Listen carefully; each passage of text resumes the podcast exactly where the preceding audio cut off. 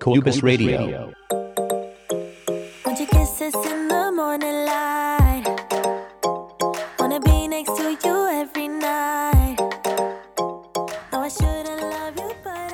こんにちは、クーブスの斉藤です、えー。今回は第2回目のクーブスラジオです。今収録しているのは2020年の2月1日です。今日2月1日の今朝4時なんですけど、2月1日と明日2月2日イベント出店する予定です。こう普段の制作も進めつつ、イベントの準備などもしていたので、イベント前は、あの、まあバタバタしてしまうのはしょうがないんですが、慣れないイベント期間中っていうのは、普段、こう、部屋にこもってずっと作業してるので、こう外に出て、一日人に会ったりするのというのは、僕からするとあまり慣れないんですね。それが2日間続くので、さすがに寝ないとまずいなと思ってたんですけど、準備とかしてたらなんだかんだこんな時間になってしまって、今のこの体の感じからすると、寝てしまうとやばそうなので、このまま行こうかなと思っています。でなんでそんな時にラジオを撮ろうかってね、思ったかっていうと、結構1回目ラジオ収録して、自分自身楽しかったんですよね。うん、ほとんど聞いてる人まだいないと思うので、もちろん反響なんてほとんどあるわけではないんですけど、こう喋ってると、自分の心の中というか、頭の中というか、考えてることをこう話しながら整理して、ああ、こんな風に当時考えてたんだなとか、新鮮でしたね。あと、この録音するときっていうのは、以前あの YouTube でこう似たような喋りっていうのを映像を交えてやったことあるんですけど、カメラがあると、なんか硬くなっちゃうんですよね。な不思議ですけど。この録音っていうのは別にカメラが向いてるわけではないので、もう独り言をボソボソというような感じで、考えてることとか言いやすいなって思いましたね。ただ、あの、聞いてて思ったんですけど、うーん、なんか暗いですよね。暗かっ、暗いなと思いました。俺こんな暗い感じで喋ってんだと思って。ね。こうよくラジオとか聞くともっとみんな、もちろんね、パーソナリティの人とか明るいじゃないですか。あれすごいなと思いますよね。ちょっとやってみますか。いや、できないな。さあ、今回も始まりました。クーブスラジオみたいな感じですもんね。これずっとこれでやってたら辛そうなんで、まあ、その時の気分に合わせてやっていこうかなって思います。あと、その、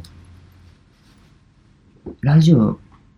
ちょっと前からやりたいなと思ってたんですけど、昨日収録する直前に、な猛烈にやりたくなって、もうネタもそこそこに、もうやっちゃえって言って、やったんですね。で、それが楽しかったんで今日も撮っているって感じなんですけど、なので、準備もほとんどしてないので、あの、音声とか、すごい聞きづらいと思うんですよ。申し訳ないです、それは。もうゆくゆくは、ま、別にいいいいマイクじゃなくていいと思うんですけど、今よりもうちょっとクリアに聞こえるような環境を整えてもいいのかなって思ってます。で、第2回目のクーブスラジオのテーマなんですけど、今日は、えー一人でクーブスを動かすようになって変わったことというテーマで話していきたいと思います。前回の放送でもお話ししたように、以前はクーブス2人から始まって3人になってっていうふうに複数人でやってたんですね。で、今はあの一人でやるようになって自分自身でもそうですし周りの人からもそうなってから変わったねっていうふうに言われることが多くてどんなところが変わっなんで変わったのかなっていうのを自分なりに考えてみたのでそれについて今日は話してみたいなと思います。こう複数人でやってる時っていうのはあの特に役割分担とかっていうのを決めてたわけじゃないんですよ。自然とあの、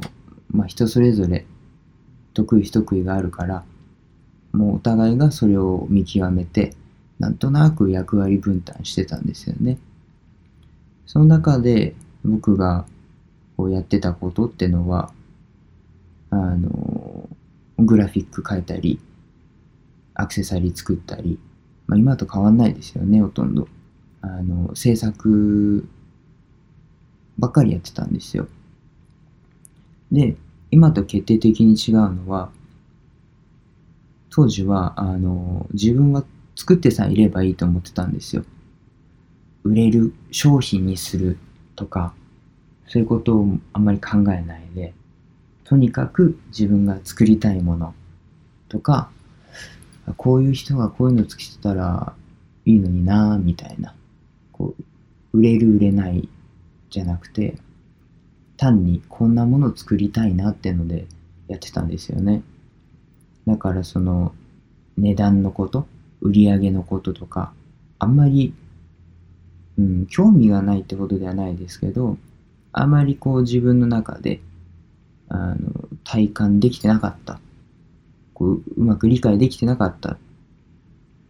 というふうに思います。イベントなんか出た時も、もちろんその、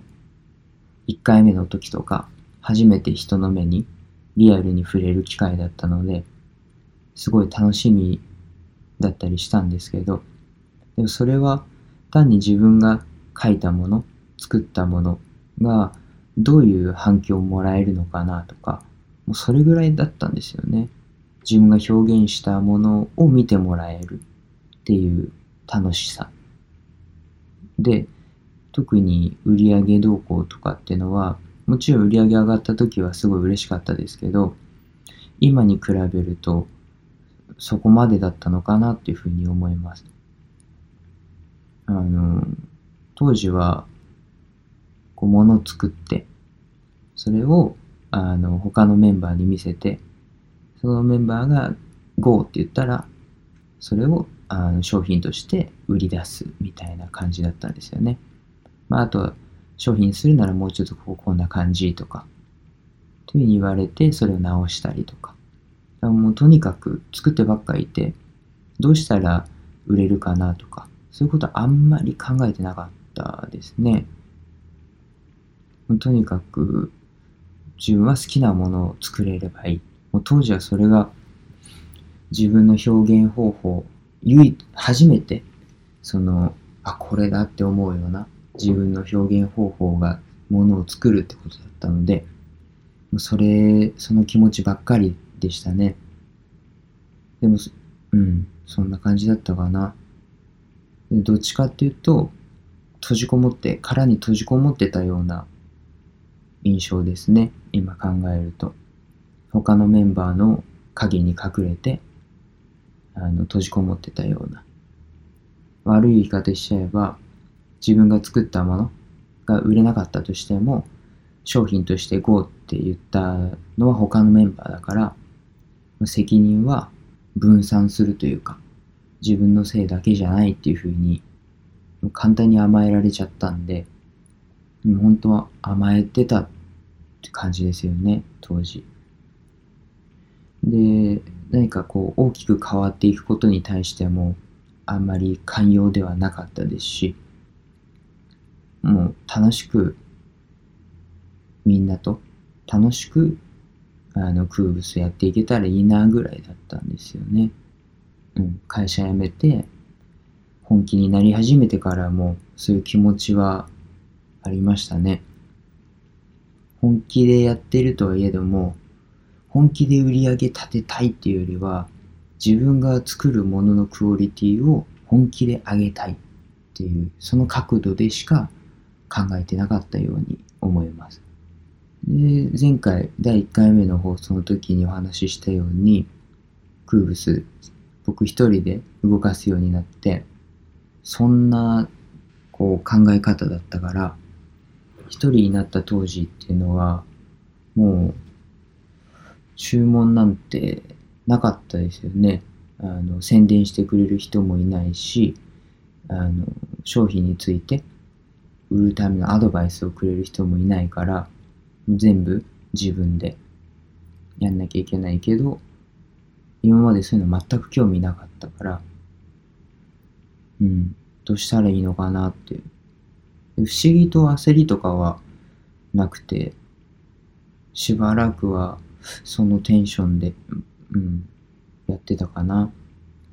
で、あるきっかけがあって変わったんですよ、それが。あのー、よくご飯とか連れてってもらってる友達っていうか、僕より全然年は上なので、友達っていうのもおかしいかもしんないけど、先輩っていうような感じでもなくて、かなりフランクに、あの、接してくれるし、自分も接することができるような人がいるんですよ。いつも僕お金ないから、ご飯もご馳走してくれたりとか、うん、本当にありがたいですよね。で、その人に、あの、ご飯行った時に言われたんですよ。お前の、そういうふうに殻に閉じこもって、変化をこう、嫌う？そういう姿勢、俺は嫌いだっていうふうに言われて、自分でも薄々感じてたけど、そういうふうにはっきりと人に言われて、すごいショックだったんですよ。落ち込んだっていうか、うん。まあ、当時は、当時なりに、あの、空物一人になっちゃって、あやばい、頑張んなきゃいけないっていうのがあったんで、必死ではいた、必死のつもりではいたんですよ。でもそういう風に言われて、なんていうかな、プライドなんてないけど、ポキッといかれたっていうか、で、その人に、あの、他に言われたのは、ただ嫌いだって言われただけじゃなくて、もっと外に出ろって言われたんですよね。外に出て、いろんな人、いろんな場所に出会って、いろんなことを吸収するべきだお前はって言われたんですよ。で、さっきお伝えしたように、うすうす自分でも気づいてたけど、でもどうしたらいいかわかんなくて、自分はそういうふうに外に、こう、パッと外交的というか、外に対して開けたような性格ではなかったから、やりたくてもどうしたらいいかわかんないっていう感じだったんですよね。でも言われていることは自分でも思ってたことだし、本当になんていうか、理解できたというか、ああ、そうだよなというふうに思ったんですよ。で、そうだよなって思ってるけど、何したらいいかわかんなくて、うん、しばらく悶々としてたんですよね。で、そんな時に、あの、まずやってみようと思ったのが、一人になってから、あの、空物の軸となるものづくりっていうのがジュエリーになったので、全国の自分がかっこいいと思うようなものを作ってるジュエリー職員さんに会いに行こうって思ったんですよ。まあそれは、あの、さっき話したみたいに、その人から言われたっていうこともそうだし、あとは、ジュエリーっていうのを、あの、学校とかで勉強したことがあったわけじゃなくて、全部独学だったから、今自分が作り上げているものってのが、その道20年とか、もうベテランの職人さんから見て、こうどうなんだろうっていうのが素朴に疑問だったんですよね。アドバイスがもらいたいとか、そんな感じです。あとは、その当時、こういうことやりたいけど、そのためにはどういうふうに、どんな道具を使えばいいかとか、あとは、こう、お店出すためにその職人さんはどんなあの、キャリアを積みながらっていうとなんかうさんくさいですけど、どんな、あの、ことを積み重ねて、店を、お店を持つことができたのかっていうのを、いろんな一人じゃなくて、いろいろな職人さんから聞きたいなって思ったんですね。で、そのように、いろんな職人さんに、こう連絡を取って、メールですよね。こうかっこいいなって思う職人さん。当時そんないろんな職人さんのことを常に見ていたわけじゃないから、会いに行こうって決めてから、どんな職人さんがいるんだろうっていうふうに調べて、かっこいいなっていうものを作ってる職人さんに片っ端から連絡しました。弟子にしてくれって言って。で結局、弟子にはしてもらえなかったんですけど、あの、どの人にも。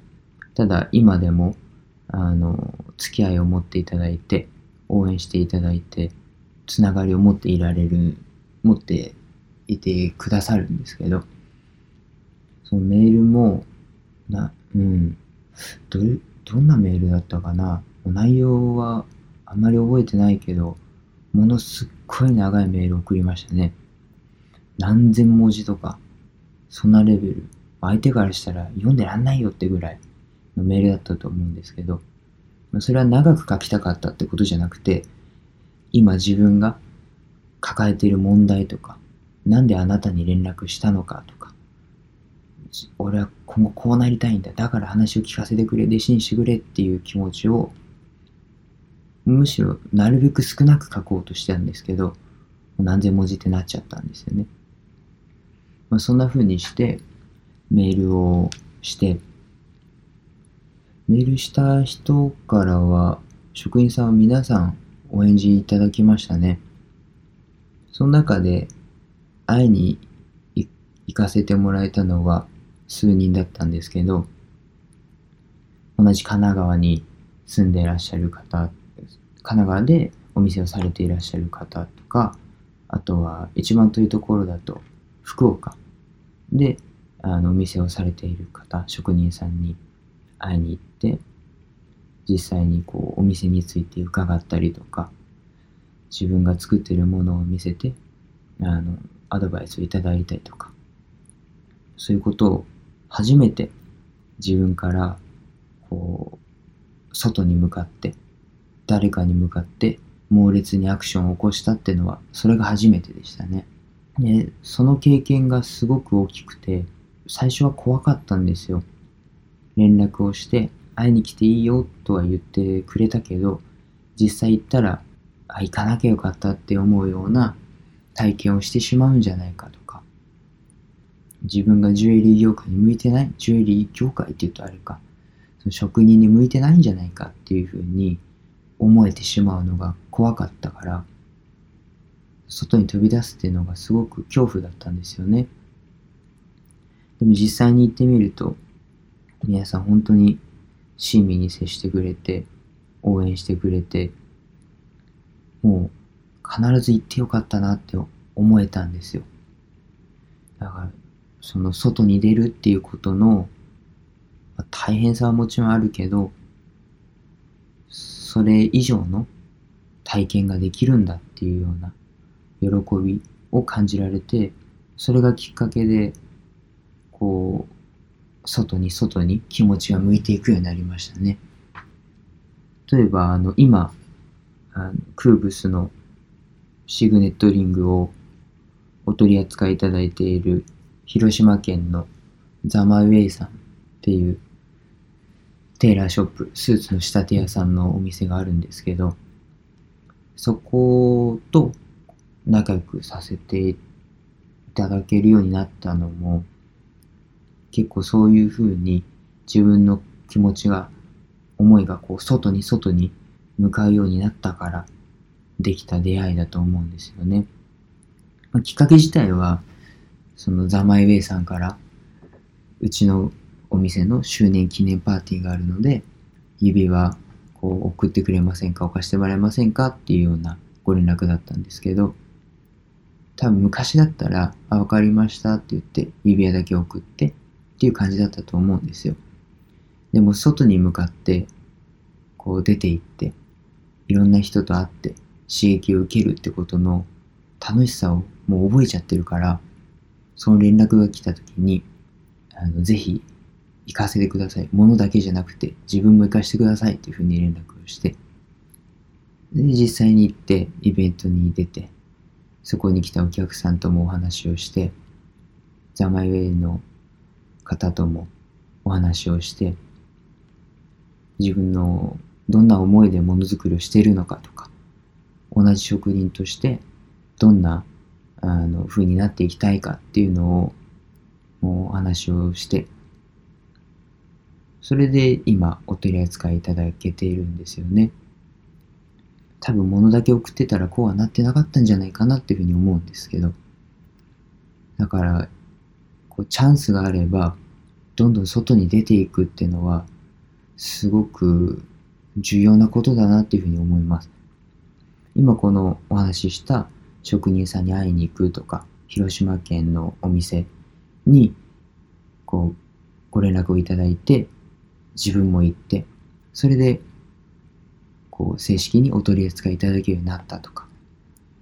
もうこの体験が、の二つが強烈で、もうそっからかなり、もうその、そっからっていうか、それと同時にかなり自分の、こう、性格というか、なんていうか、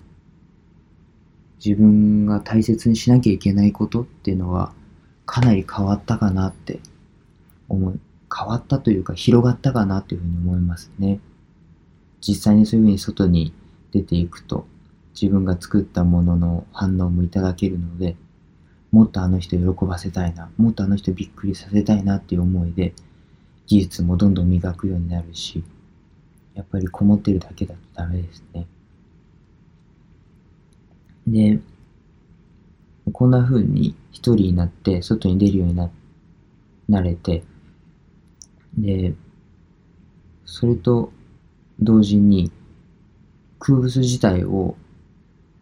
こう直接会いに行けない人に対してもアピールしなきゃいけないじゃないですか。チャンスをつかむために。だから、物を作ってるだけじゃなくて、こう文章で、ホームページとかで伝えたりとか、こうブランディングって一般的に言われるものですよね。クーブスってのはこんなブランドなんだよ。こんなこだわりを持って物を作ってるんだよっていうのを、どういう風にみんなに伝えたいからいいかなっていうのを、もうすごく考えるようになりました。どんな風に見られるかっていう。僕自身がどんな風に見られるかっていうのは別にどうだっていいんですよ。もうラジオだけ聞いてボソボソと喋って暗いやつだなって思われたり喋るのが下手だなとか。で商品写真撮るときにカッコつけて写ってたりするんでなんかいけすかなやつだなとか、まあ、どんな風に思われたっていいんですよ。僕自身は。ただそのクーブスっていうブランドはこう思われたい。こうは思われたくないみたいなここだわりってほどこう、かたくななものではないですけれども、こんな風な色付けを自分でして、周りの人にも大体似たような色で感じてほしいなっていう風に思って、そういうようなことをしてますね。ブランディングというか。もう昔と違って、全部の責任は自分に返ってくるから、いいことも悪いことも。だからもう全部に対して全力でやるように自然となりましたよね。やんなきゃっていう気持ちはもちろんあるけど、自然とそうなる。それが、そのせいですごく時間かかってしまったりするんですけど、指輪一個作るのにもすごく時間かかるし、メールを返すのにも、こう、ただ聞かれた文章に対して答えるんじゃなくて、こんなことをお客さん考えてるんじゃないかな。こんなことをこっちから言ったらよりいいんじゃないかなっていうのをすごく考えたりするんで、メールも時間がかかるし、商品写真の撮影だってすごく時間がかかります。こう今実店舗がないから、ホームページ、インスタグラムとか、ホームページとか、オンラインストアとか、そういう写真としてのビジュアルで、現物じゃなくて写真で見せなきゃいけないから、すごく時間がかかります。今こう、フォトショップとかで何でもできる時代だけど、やっぱり、映ってるものと届いたものが雰囲気違うってのはいけないと思うので、そのものをなるべくそのまま映すように、ただ魅力はふ増やせるようにというか、魅力をしっかり映せるようにっていうのはすごく意識してますね。だから、クーブスのホームページのギャラリー、ギャラリーページっていうのがあるんですよ。あの今まで作った写真、指輪の写真をこうバーッと並べてるページがあるんですけど、かなり途中でガラッと変わったりとか、今でもテイストがあれ？ちょっと違うなっていうのがあると思うんですけど、もう常にこれって決まった撮り方がもうあるわけじゃなくて、もう常によりいい撮り方ないかな、より綺麗にそのもの、その指輪が持つ魅力を綺麗に伝えられる方法はないかなっていうふうに意識してやってるので、これからも変わっていくと思います。指輪自体もそうだと思います。こう常に自分ができる、自分がも持ち持っている技術を全力で詰め込んでものを作っていくので、同じ名前の指輪だとしても、1年前と今とでは全く違ったりとか、パッと見は同じかもしれないけど、細かいところが違ったり、もう常に変わり続けています。それが一人でやってる良さでもありますよね。自分がいいって思うものをとことん突き詰められるって。ただ難しいのが、どっかで良しとしないとダメだっていう趣味じゃないから。もちろん妥協はしないですよ。妥協は絶対にししないけど、追い求めれば追い求めるほど、なんどんどんどんどんできちゃうから、から、今持てる100%をガッと詰め込んで、ちゃんと自分をこう納得させられるものっ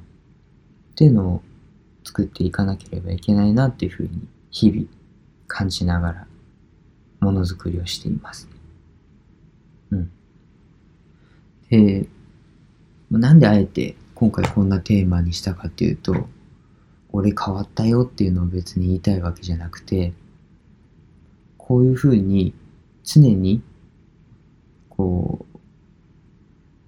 う、もちろん矢印が自分に向く時があってもいいと思うんですよ。僕もそうです。矢印自分に向かうことはすごく多いです。ものを作ってる時とか。でも、なるべく外にも矢印を出していって、いろんなことに触れていくっていうのが大切なんだっていうのをお伝えしたかったんですよね。自分の殻というか、そういうのを破ろうとし続けると、もう世界がこう目に見えて広がっていくんです。もうほんと不思議なぐらい。当時、こう指摘された時、お前そんなんじゃダメだよって言われた時は、まあ、そうは言っても変わんないでしょぐらいに思ってたんですよ。別に外に向かっていったってね、そんな変わんないでしょぐらい思ってたけど、もう騙されたと思ってやってみたら、ガラッと変わった。本当にガラッと変わりました。だから、そうですね。やっぱり、今って、あの、スマートフォンとか、ね、インターネットで何でも見られるじゃないですか。何でも自分が興味あること調べられる。でも、興味あることはどんどん調べられるけど、興味ないことに目を向けなくても良くなっちゃうような気がしません？僕はそんなような気がしてて、現に、あの、自分で、こう、プライベートで携帯とかいじってても、自分が興味あるものばっか見ちゃいますもん。動画もそうだし、写真もそうだし、文章を一つとってもそうだし、自分が興味あるものばっかり見て、興味ないことからは目を背けるみたいな。それ、ね、それがいけないとは言わないけど、僕はそれだけじゃダメだと思うんですよね。やっぱり実際に外に出て行って人でも動物でも自然でもリアルに体験をしてこう見たくないものというか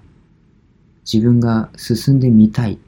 て能動的に思ってないものであったとしても実はすごく興味があることだったりするかもしれないから自分の世界を広げるためにもやっぱり外に実際に出向いてリアルに体験するっていうのはすごく大事なことだと思います。でもこれをこういうふうにラジオを使って一人でボソボソっと喋ってるけど自分の周りの人にこれを伝えようとしてもなかなか伝わらないんですよね。それがもどかしいですよね。先ほどまでお話ししたみたいに今までやってきたことこういうふうに変わったんだってことを言ってもあ確かにそれは納得してくれるんですよ納得してくれるけどだからあのあなたもそういうふうにこう自分の殻に閉じこもっていないでチャンスがあるならもう掴み取っていかないといけないそういう場所に自分を放り込んだ方がいいよっていうふうに言ってもなかなか伝わらないんですよね。あ、そうだねっていうふうに言ってくれたとしても実際に行動には移す人は少ないなっていうふうに思いますね。うん。だから、なんだろうな。その人が、その人自身も今置かれてる状況がチャンスだってのは分かってるのに、それをこう、頑張らないわけじゃないけど、もっと頑張れば、もっとそのチャンス活かせるのにって、こう思うんですよ。それを、こう、後で後悔してほしくないから、あのチャンスってあんなにでかかったんだなって思ってほしくないから、いや、今の、今そこにあるチャンスはどでかいもんだよって、こう教えてあげたり、ね、するんですけど、なかなか伝わらなくて、難しいですね。でなんであえてこういうふうに伝えた人に、それをした方がいいよって伝えるかっていうと、自分だけやってれば自分だけ美味しい思いできるけど、あえてそれをしないっていうのは、前回もお話ししたけど、クーブスは自分の周りの人、ひいては世界を笑顔に平和にしたいっていうのがあるから、どんどんみんなにそういうのを体験して、自分の身の回りをそういう人で埋め尽くしたいんですよね。もう常に新しいことというか、ワクワクする話題を持ってくるみたいな。うん、そういう人がいっぱいいたら楽しいじゃないですか。自分も。で、その人の話を聞いて、あ、俺もこういうことやってみようかなとか思えるかもしれないし。だから自分のためにもその人たちに伝えたいなって思うんですよね。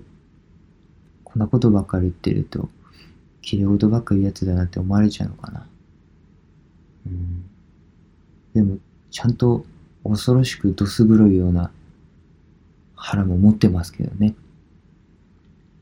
うん。でも一番大事にしてるのはこういうことです。みんなが自分のためにもみんなを楽しくさせたいっていう。だからそのクーブスであのジュエリーだけじゃなくていろんなことに挑戦してるのはそういうことも理由の一つですね。ジュエリーだけやってるとジュエリー好きな人だけしか見てくれないかもしれない。動画だけやってると、例えばカメラ好きの人とか、こう動画を見るのが好きな人とか、だけしか見てくれないとか、限定されてしまうのがすごくもったいないから、いろんな角度に対して開けたもので空物ありたいと思っているので、だから、昨日からこのラジオっていうのを始めてるんですよね。とにかくいろんな人にあの伝えたいってなんか難しいですよね。まあ、テーマ決めて話してるから方向性っていうのはわかるけど喋ってるといろんな方にこう話が膨らんでいってしまってうんなんか自分で何を話してんだか途中で分かんなくなってきちゃいますよね。聞いてる皆さんもっと分かんなくなっちゃうと思うけど。申し訳ないですね。まあ、今回はこんな感じかな。うん。昨日、今日と立て続けに収録をしてみましたけど、うん。自分にはそんなペースは貸さないで、のんびりやっていこうと思うので、ぜひお付き合いいただければと思います。ね、いつかこういう風にやってて、これは憧れですけど、次のラジオこんなこと喋ってくださいとか、そういう連絡もらえたら嬉しいですよね。喜んで喋りますけどね、そのテーマについて。なんかパーソナリティみたいでいいですよね。まあなんか、こういう空物のラジオが、まあ誰かの寝る前の睡眠導入剤みたいな。なんていうか、うん。こいつの喋、喋り声聞いてると眠くなんだよな、つまんなくて、みたいな。まあそんな風に使ってもらってもいいし、へこんじゃった時に、あいつ、あまりまだ全然できてないのにあんな明るくしてんなとか、そんな風に元気づけられたら嬉しいですよね。そんな嬉しいことはないです。まあ、終わりを、終わりに向かっていこうとしたらまた話が散らかっていってしまったので、そろそろ終わりにしたいと思います。第2回空物ラジオ空物の斉藤でした。皆さんまたおやすみなさい。